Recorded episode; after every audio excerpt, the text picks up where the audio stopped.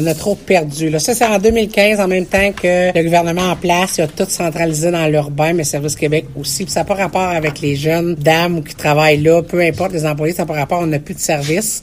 Tu peux parler à quelqu'un à Québec, à Montréal, tu as des refus, ils veulent rien te mettre par écrit, ils veulent pas te rencontrer en personne. On a vraiment là un dossier euh, assez épais.